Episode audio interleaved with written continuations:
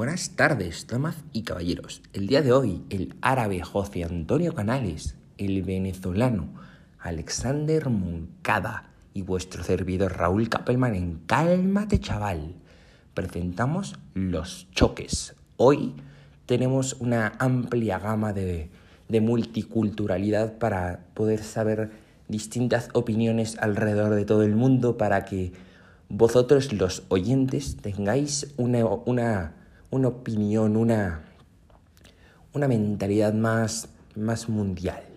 ¿Y cómo se llama? Hoy vamos a ver qué es un choque. Choques en carreteras.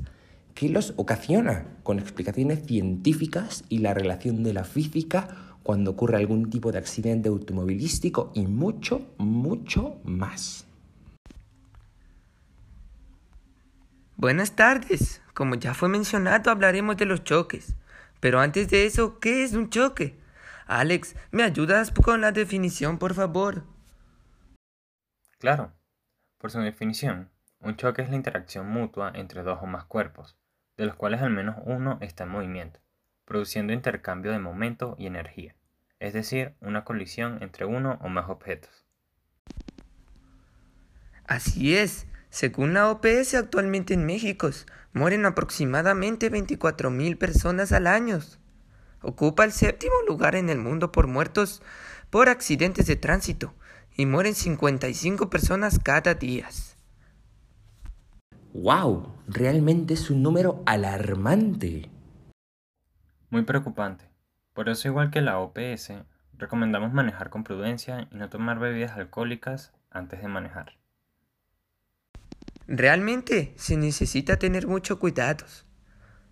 Pero hoy venimos a Cálmate chaval para explicar qué es lo que pasa cuando dos o más autos colisionan. Y sobre todo en estos choques automovilísticos. En su mayoría, si no es que en su totalidad, son inelásticos o totalmente inelásticos. Antes de ejemplificar, definamos estos dos tipos de choques. Los choques inelásticos son aquellos en donde las energías cinéticas no se conserva y quedan unidos entre sí durante la colisión. Por otro lado, en unos totalmente inelásticos, los cuerpos chocan moviéndose con la misma velocidad tras la colisión, comportándose como un mismo cuerpo. Ya conocidos estos términos, tenemos algunos ejemplos para poder comprender mejor lo que casi a diario. Claro, por ejemplo, un choque entre una moto y un pequeño coche. Chocan por más, pero por más y velocidad la moto es llevada por el auto reduciendo la velocidad de este último.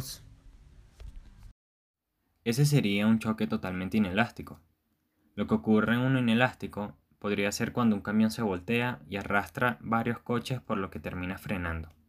Lo más impactante es que esto puede ocurrir en cualquier parte a cualquier hora. Lamentablemente así es. Muchas personas chocan, por imprudencia o accidente. Y ahora sabemos qué es lo que realmente pasa a la hora de un choque. Y así es como concluye el día de hoy. Recuerden manejar con prudencia y tomar agua. Hasta la próxima.